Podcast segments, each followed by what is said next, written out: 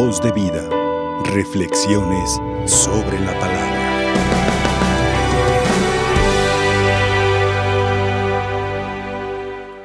Como cada día, la iglesia busca alimentarnos dándonos palabra de Dios.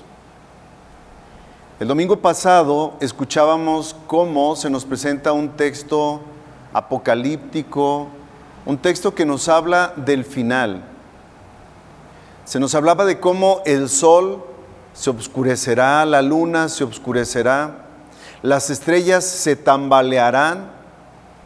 Y esto que llamamos el firmamento, es decir, lo que debe estar firme, por eso se llama firmamento, lo que está firme, dice Jesús, todo se vendrá abajo. No tendrá ninguna firmeza. Porque el cielo y la tierra pasarán, lo único que permanecerá será mi palabra. Mi palabra no pasará.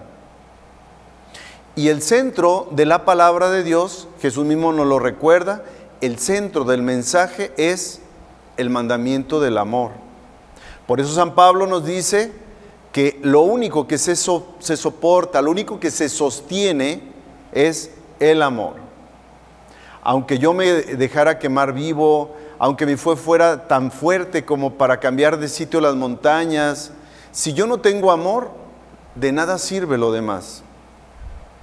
El amor será lo único que permanecerá.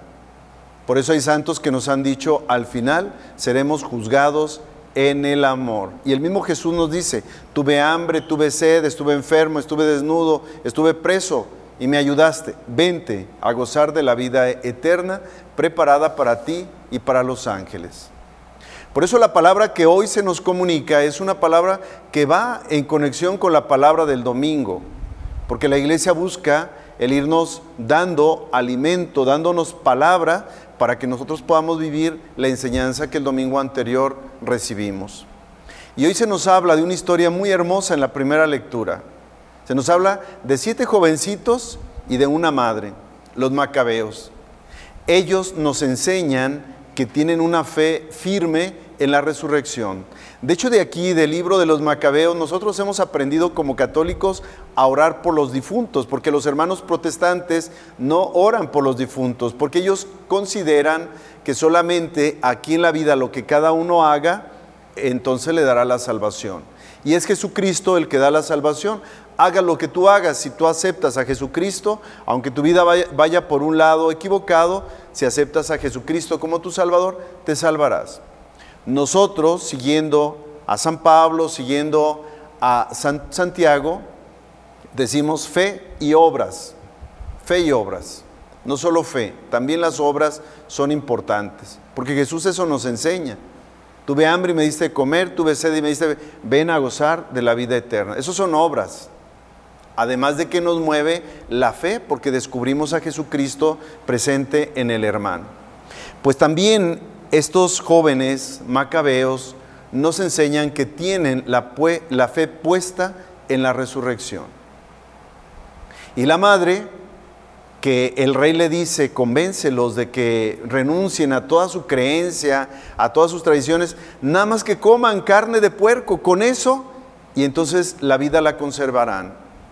Y la madre dice, no, en nuestra religión está prohibido comer puerco, mis hijos no comerán puerco. Y los convence de que es Dios el que les ha dado la vida y es Dios, si la pierden por Él, por amor a Él y por amor a estas enseñanzas, entonces ellos recuperarán la vida de nuevo, tendrán resurrección. Y es así como escuchamos como estos siete jóvenes entregan la vida por amor a Dios y por amor a las tradiciones que ellos tenían. En el Evangelio se nos habla de algo relacionado. También se nos habla de un rey, pero un rey no que se impone para que coman carne de puerco, sino un rey que regala la libertad. Un rey que le regala bienes para que nosotros los administremos. Y me llama mucho la atención, en la primera lectura se habla de siete jóvenes que entregan la vida. Y en el Evangelio se habla de diez personas que reciben lo mismo, ¿no? lo mismo, los diez reciben lo mismo. Y solamente se nos habla de tres que se presentan frente al rey cuando éste regresa. Uno le dice, me diste una moneda, aquí están diez. Otro le dice, me diste una moneda, aquí están cinco que logré. Y el otro dice, me diste una moneda, aquí está Señor, la conservé muy bien para que no se me perdiera. Y el rey se molesta. Pero ¿y dónde están los otros siete? Porque eran diez los que recibieron una moneda. Pues esos otros siete eres tú y soy yo. Todavía no nos hemos presentado frente al rey. Todavía está pendiente. Nos ha regalado Dios la vida, a todos igual. Lo mismo a todos. Dios nos ha regalado la fe, lo mismo a todos. Dios nos ha regalado una misión, una tarea. Por eso el día que fuimos bautizados se nos puso un nombre a cada uno, una misión que tenemos cada uno. Hemos recibido lo mismo, todos tenemos lo mismo. Hemos recibido la palabra de Dios todos igual. Hemos recibido la Eucaristía todos igual. Hemos recibido la presencia de Cristo que nos acompaña, que está con nosotros todos los días, y del Espíritu Santo que vive en nosotros, y de un Padre que es misericordioso, que es generoso, que es providente. Todos los miembros de la iglesia hemos recibido lo mismo. Estos tres ya se presentaron delante del Señor, y dos recibieron premio y uno no recibió premio. Aquí queda abierto el Evangelio. Tú tienes ese bien que Dios ha puesto en tus manos, el don de la vida y el don de la fe. ¿Qué estás haciendo con ellos? ¿Cómo los estás multiplicando o estás conservando solamente? Esa fe que recibiste cuando eras niño, ¿la has conservado así, como de niñito? ¿O has adecuado la fe a tu edad? Cuando se confirma a los adolescentes, el sacerdote que presenta a los candidatos a recibir el sacramento dice, estos niños han recibido la formación conveniente a su edad.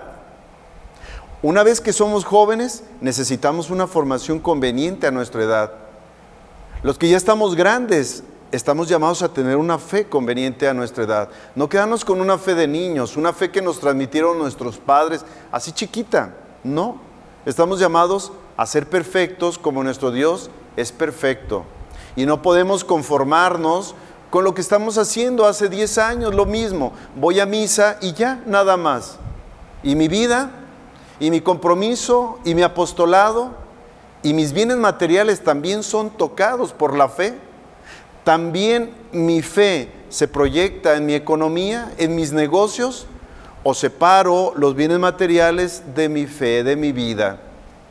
En mi familia sí vivo la fe, pero en mis negocios ya no. ¿Cómo está mi vida? ¿Tengo esa formación adecuada a mi edad? ¿Tengo esa vivencia adecuada a mi edad? ¿Estoy respondiendo a la misión que se me ha encomendado? ¿O he dicho es que ya estoy grande, es que no me he jubilado, es que yo no conozco tanto como los demás? No importa, tú recibiste lo mismo, la vida y la fe que los demás. ¿Qué estás haciendo con ellos? ¿Cómo te vas a presentar ante el Señor? Con una moneda y decir, Señor, me diste la fe chiquita, aquí está chiquita, me diste la vida, aquí está la vida. O le vas a decir, Señor, mira, rescaté la vida de tantas personas con la predicación del Evangelio. Acerqué a tantas personas a ti porque yo viví la caridad, compartí los bienes que tú me diste con los demás. ¿Dónde estamos? ¿Cómo estamos? Porque nosotros siete, los que faltamos, vamos a presentarnos ante el Señor. Cada día estamos llamados a revisar. Cada día puede ser una oportunidad para que nosotros nos encontremos con Dios y le digamos, Señor, me diste 24 horas en este día, mira lo que pude lograr. Me diste todo un día, Señor, tantos minutos, tantas horas. Aquí está, Señor, lo que logré en este día. El Señor nos invita a esto a ser generosos y de esta manera prepararnos a la venida del Señor que le estaremos celebrando en la fiesta de la Navidad y después en la fiesta de la Pascua. La entrada de Cristo a nuestra vida terrena que se encarna y la entrada de nosotros a la vida celestial en el cielo con la resurrección. Las dos fiestas más importantes. Pues sigámonos preparando para que nos encontremos ante el Señor y le digamos, Señor, me diste una vida, me diste una fe, aquí está, Señor, lo que pude lograr cada día con lo que tú me regalaste. Que así sea. Voz de vida, reflexiones sobre la palabra.